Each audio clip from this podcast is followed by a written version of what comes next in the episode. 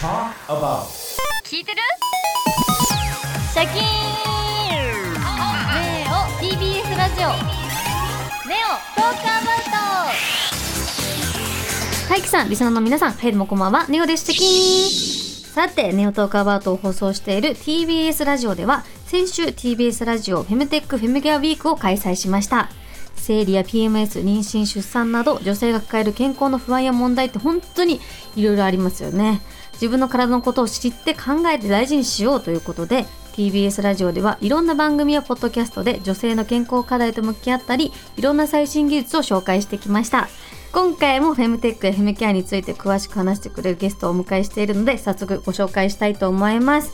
世界水準の避妊法や性教育を広めるなんでないのプロジェクト代表の福田和子さんですよろしくお願いしますよろしくお願いします。前回もたくさんお話ししていただいてありがとうございました、ありがとうございました。すごく楽しく学べました。よかったです。はい、先週はですね、トークアバウトで取った生理に関するアンケートをもとに解説していきました。そのアンケートで見えてきたのが、生理の中でも経血の漏れの問題。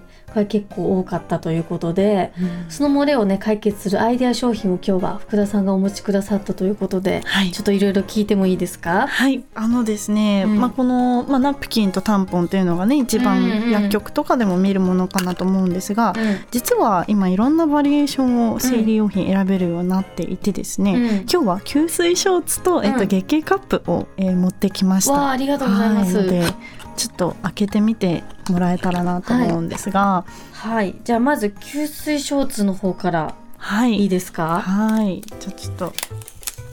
可愛いですね入れ物そうながんですよ。結構可愛くて。可愛い。なんか開けると「マイボディマイチョイス」とか書いてあったりもして、うんうんうん。なんか結構可愛い感じなんですけど。えめちゃめちゃ可愛い。ありがとうございます。ね。はいこんな感じです。え可愛いよ。めちゃめちゃ色味も可愛い。これいろんなあれがあるってカラーもあるってことですか、はい、いろんなカラーとかへ大きさとかー展開があります。確かにこの生地感だと蒸れにくかったりとか、うん。そうですけどあの経血が落ちる部分がちょっと分厚くなってるというかそうなんですよねここだけがちょっと素材が違う感じになってますねこのショーツはすごいのは、まあ普通に履いてて漏れないんですね。どんどんどんどん吸収してくれて私も使ったこと何回もあるんですけど、うん。経血が出てドロッとするじゃないですか、うん。すっごいあのうん嫌な感じで、それがすぐにさらってなるんです。吸収されて。で外にも別にそんな漏れないのでただ普通にショーツ履いて過ごしているみたいな感じで、えー。どんどん吸収してくれるんです。これどのぐらい持つというか一日履いておけるんですか？ちょっと人に結構よるっていうのもあってあそっか。うん。であのショーツもあのうん。夜用と昼用もあったりするんですけど、うん。あのまあそんなに、まあ、一番多い日とかだとちょっと不安かもしれないんですが、うんうんうん。まあ、ちょっと減ってきてる3日目とか4日目とかになると全然1日え私の場合は履けるなというふうに思いますね。めっちゃ楽ですよね。超楽なんですよ。な何もあのベリベリみたいなやつとかもいらなくて、本当にこれ履いてるだけで嘘みたいな私も履くまでなんか信じられなかったんですけど、これいいですね。いいんですよ。えー、いいな。じゃあ続いて月経カップはい。ご紹介いいですか？これはですねまたちょっと、あのショーツとは違うんですけど、うん。まあ、こういうカップになっていて、へー。これを、まあ、うん。自分で膣の中に入れる、まあ、タンポンみたいなイはいはいメージ、はい。はいタンポンもねあの、まあ、一回ちゃんと自分で入れて、うんうん。えー、とちゃんとした位置にいるあると、まあ、全然違和感とかないと思うんですけど、それと一緒でこれもまあちゃん自分で入れると、まあ、違和感もないしなんか奥に入っちゃうとかもないしこれがあの経血を、まあ、キャッチしてくれるみたいなものですね。すごいなんか大きさも手のひら手の手のひらもないな。ちっちゃい結構ちっちゃめのカップになってるかな。これをその膣に入れる時は、まあ、うん。これじゃ無理だと思うんですけど、うん。こうちっちゃく本当だ。畳んであげて折りこれ込んをで、まあ、自分で入れてあげると、うんうんうん。あの結構スッと入りますね。これちなみに使うまでにこう抵抗とか福田さんなかったですいやか私めそれ最初あって。ありますよこねれを入れんのかみたいな感じだったんですけど、うんでもやっぱ使った人がめっちゃ絶賛するのでちょっと気になって私もやってみて、うんうん。で確かにうん。あの最初はこううまく入れれるようになるのに、あのちょっと練習をお風呂場とかでしてみるといいかなと思っていて。ででその練習もあの普段の生理がない時にやると結構難しいんですよ。あやっぱり濡れてないい濡れてないので、だけど生理中にやると、はい。まあ血が出てたりもするのであの全然入れやすいんですね。トゥルンって入るので、はいはい。あので、まあ、全然外す時はここの下の丸いのがあると思うんですけど、うんそこがちゃんととこう指で掴めて出せるので意外と慣れると楽なんだ。抵抗も何もなく非常に楽でむしろナプキンでこの、うん。なんですかねね汚れる方はいがはいはい。嫌だみたいな感じです今は。えー、こっち慣れちゃうとそうか。そうなんですよ。確かに。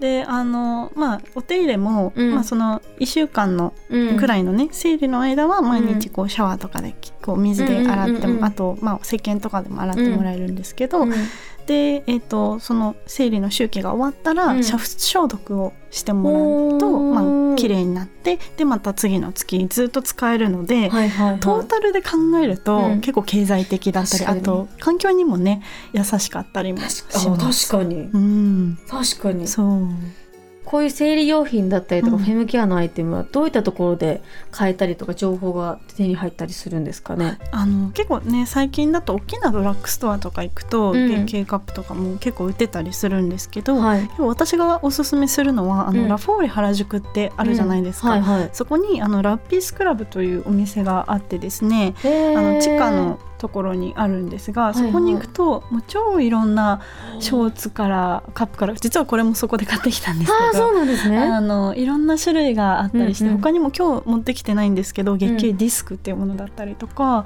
ディスク。あのいろんなものがあるのでサイズとかあと種類とか、なのででここだと結構触ってあの自分にはどれがいいかなとか、うん。で店員さんもすごく皆さん詳しいので、うんうんうん。ぜひねあの行ってみてもらえてもいいかなと思います。お店もすごい素敵ですごい入りやすいですね。よそうそう。あとやっぱりなんかなかなか女性って自分で性器を見るタイミングってないじゃないですか。ないですね。なんですけど例えばこうフィンランドの学校とかだと、うん。その学校で、うん。こう自分の体をねあの性器も含めて鏡でこうちゃんと、へやー浴室で、えー、と鍵閉めてうん。一、人のプライバシーが守られる形でうん。安心の状態で見てみましょうねっていうのもやったりするんですね。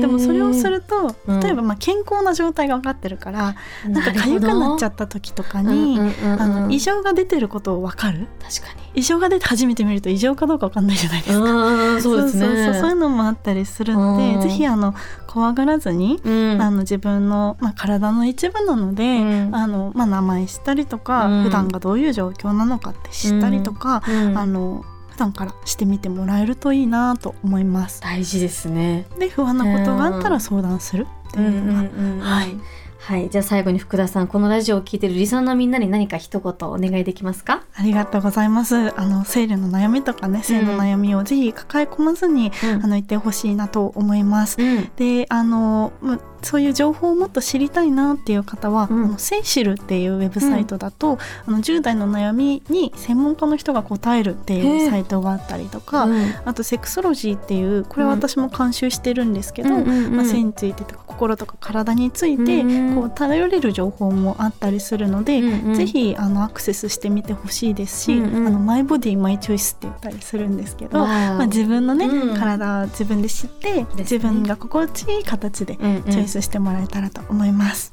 ありがとうございます。ありがとうございます本当に私も知ってるようで知らないことだったりとか実際こういろんなアイテムも触らせてもらってもっとこうオープンにしていいことなんだなってうん改めてすごく感じたので、うんみんながこうもっと楽に過ごせる未来がもっとできたらいいなってすごく今日話を聞いてて思いましたね。本当に2週にわたってありがとうございましありがとうたございました。ネオトークアバットは今夜はここまでですまた来週ありがとうございましたありがとうございました。